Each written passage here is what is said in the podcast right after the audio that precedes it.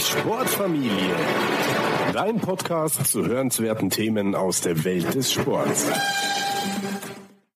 Kälte, der Gesundheitsboost für Körper und Geist.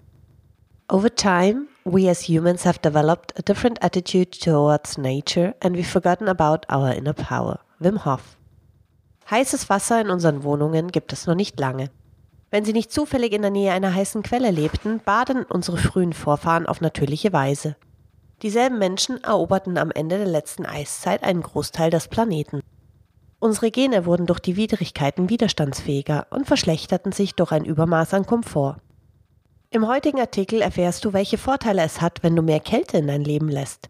Wer weiß, vielleicht wird die Kälte ja sogar noch zu einer guten Freundin von dir. Wärmere Wohnungen, dickere Körper.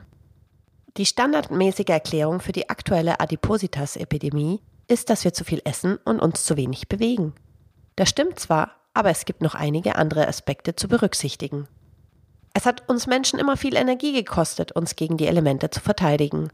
Dann wurde irgendwann die Zentralheizung erfunden, welche mehr Komfort brachte, uns aber von einer treuen Begleiterin entfernte, der Kälte. Die durchschnittliche Temperatur in unseren Wohnungen und Häusern ist in wenigen Jahrzehnten deutlich gestiegen. Unsere thermische Komfortzone ist heutzutage deutlich kleiner als früher. Damit einhergehend haben unsere Fähigkeiten gelitten, mit den Widrigkeiten unserer Umwelt klarzukommen. Unsere thermische Monotonie führt dazu, dass wir weniger Kalorien verbrauchen. Eine Vielzahl von Studien kommen zu dem Schluss, dass dieser Temperaturkomfort eine weitere Ursache für die Volkskrankheit Fettleibigkeit ist. Wie dieser Bericht beschreibt, leben wir in einer adipogenen thermischen Umgebung. Unsere Gesundheit würde davon profitieren, wenn wir unsere Körpertemperatur gelegentlich senken. Im Folgenden gehen wir auf einige der Vorteile ein, die Kälte für uns bereithält. Besserer Stoffwechsel. Kälte erhöht Adiponektin, ein Hormon in den Fettzellen, das die Fettverbrennung anregt. Eine niedrige Konzentration dieses Proteins wird mit Insulinresistenz und Fettleibigkeit in Verbindung gebracht. Seine Zunahme im Körper ist mit einer längeren Lebensdauer verbunden.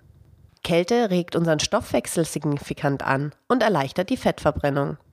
Ein Teil des erhöhten Energieverbrauchs kommt vom braunen Fettgewebe oder braunem Fett. Im Gegensatz zu dem ungeliebten weißen Fett ist braunes Fett reich an Mitochondrien. Seine Spezialität ist die Umwandlung von Kalorien in Wärme. In unserer modernen und bequemen Gesellschaft bleibt dieser Stoff jedoch fast immer inaktiv. Er braucht einen Grund, um aktiv zu werden. Dieser Auslöser ist Kälte. Babys können noch nicht vor Kälte zittern. Deswegen haben sie noch viel braunes Fett zum Schutz. Wenn wir wachsen, verlieren wir einen Teil dieses Fettes. Allerdings fällt der Verlust viel größer aus, wenn wir nie der Kälte ausgesetzt sind. Das wiederum erhöht unser Risiko für Adipositas. In einer Studie wurden signifikante Unterschiede in der Menge an braunem Fettgewebe bei Erwachsenen beobachtet. Die Testpersonen wurden für zwei Stunden kühlen, aber erträglichen 19 Grad Celsius ausgesetzt. Diejenigen mit dem meisten braunen Fett verbrannten im Testzeitraum zusätzliche 250 Kalorien. Hinweis: Kälte ist der beste Weg, um braunes Fett zu aktivieren. Aber auch Bewegung scheint einen leichten Effekt zu haben. Kälte erhöht aber nicht nur den Stoffwechsel, sondern verbessert auch unsere Insulinsensitivität. Natürlich kann Kälte niemals die Folgen von schlechter Ernährung oder zu wenig Bewegung kompensieren, aber sie kann ein hilfreicher Faktor sein, dem wir mehr Beachtung schenken sollten. Tatsächlich sehen wir eine umgekehrte Relation zwischen der Aktivierung von braunem Fett und der Zunahme von weißem Fett. Aber die Richtung dieser Beziehung ist nicht klar. Akkumuliert sich weißes Fett, wenn braunes Fett nicht aktiviert wird? Oder geht das braune Fett durch die Gewichtszunahme zurück? Beides kann zutreffen, aber eines ist eindeutig. Die Aktivierung von braunem Fett hilft uns. Jüngere Studien deuten übrigens darauf hin, dass die Verbesserung unseres Metabolismus die Kälteexposition zu einem Verbündeten bei Krebstherapien machen könnte. Bessere Stimmung. Die Exposition gegenüber Kälte erhöht den Noradrenalin, Dopamin und den Beta-Endorphinspiegel und verbessert die Wachsamkeit und Aufmerksamkeit. Das alles macht kaltes Duschen auch zu einer wirksamen Waffe gegen Depressionssymptome. Wie Hitze setzt auch Kälte sogenannte Hitzeschockproteine frei. Eines der am besten untersuchten ist RMB3, RNA Binding Motive Protein 3, das bei Tieren eine neuroproduktive Rolle spielt. Zwar ist noch nicht klar, ob die Wirkung bei Menschen ähnlich direkt ist, aber es handelt sich um eine Intervention, die bei einem Hirntrauma eingesetzt wird. Bei Tieren verlängert ein starkes Vorhandensein dieser Proteine das Leben. Bei Menschen gibt es viele positive Resultate aus Beobachtungsstudien, die in Saunen durchgeführt wurden. Reduzierung von Entzündungen. Niedriggradige systemische Entzündungen tragen zu fast allen modernen chronischen Erkrankungen bei. Ihre Reduktion ist mit einer erhöhten Langlebigkeit verbunden.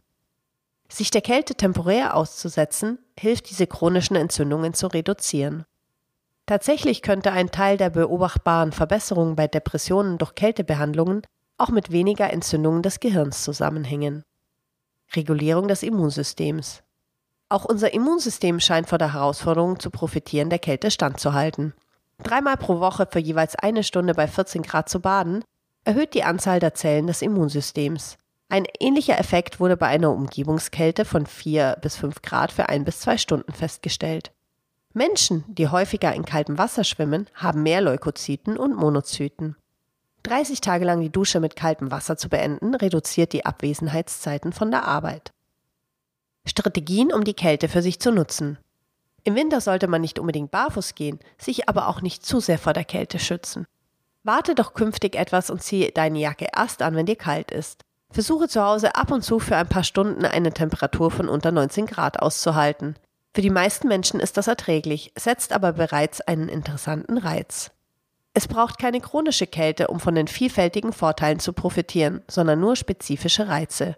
Kalt zu duschen ist ideal, weil es sich um einen punktuellen Reiz handelt, der sich gut regulieren lässt. Du kannst damit starten, dass du deine normale Dusche mit 30 Sekunden etwas kälterem Wasser beendest. Mit der Zeit kannst du dann sowohl die Dauer steigern als auch die Temperatur weiter senken. Ein gutes Ziel wäre es, die Dusche mit zwei Minuten kaltem Wasser abzuschließen oder im Sommer direkt nur mit kaltem Wasser zu duschen. Natürlich geht nichts über Baden in der Natur. Wann immer du die Gelegenheit hast, im kalten See oder im Meer zu baden, solltest du sie nutzen. Temperatur. Das Eintauchen in Wasser bei 14 Grad erzeugt bereits eine ausgeprägte hormonelle Reaktion. Die meisten Studien verwenden Temperaturen zwischen 5 und 15 Grad. Gehe wie immer schrittweise vor. Beginne für 30 bis 60 Sekunden mit unangenehmen, aber noch erträglichen Temperaturen. Wenn du anfängst zu zittern, solltest du aufhören.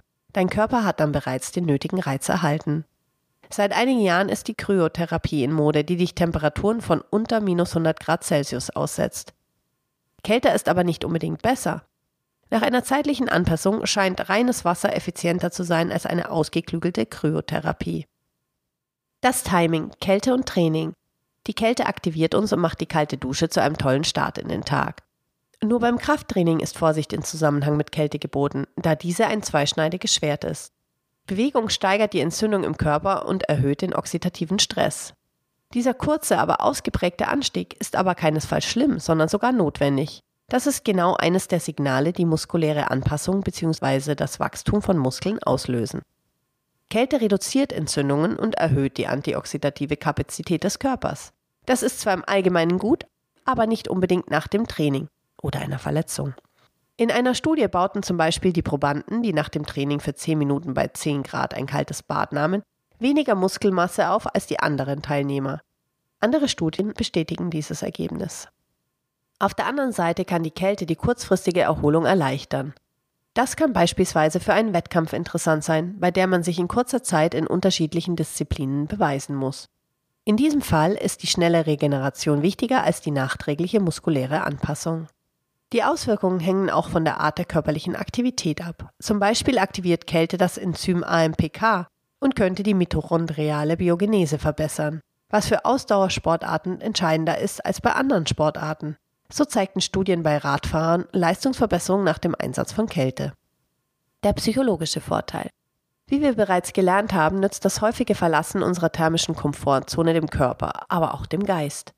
In jedem von uns gibt es einen ständigen Kampf zwischen dem Reiter und dem Elefanten. Der Reiter ist rational und denkt langfristig. Der Elefant ist emotional und bewegt sich mehr zum Vergnügen und zum Komfort. Der Reiter möchte das Richtige tun, der Elefant möchte das Einfache tun. Jedes Mal, wenn du dich zu etwas zwingst, auf das du keine Lust hast, wird dein Reiter stärker. Jedes Mal, wenn die Bequemlichkeit gewinnt, wird dein Elefant stärker. Der Moment in der Dusche vor dem Drehen des Temperaturreglers spiegelt diesen Kampf gut wider. Dein Reiter weiß, dass du dich nach einer kalten Dusche toll fühlen wirst. Aber dein Elefant hat Angst vor der Kälte. Deine Reaktion in diesem Moment ist wichtiger, als du denkst. Die Disziplin bei den kleinen alltäglichen Entscheidungen wirkt sich auf alle Aspekte deines Lebens aus. Wie Viktor Frankl sagte, zwischen Stimulus, Reiz und Reaktion gibt es einen Raum. In diesem Raum ist unsere Macht, unsere Reaktion zu wählen. In unserer Reaktion liegt unser Wachstum und unsere Freiheit.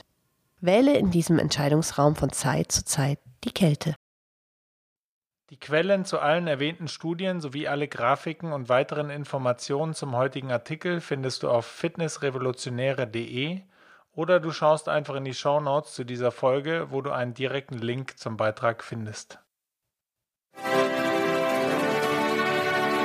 Die Sportfamilie.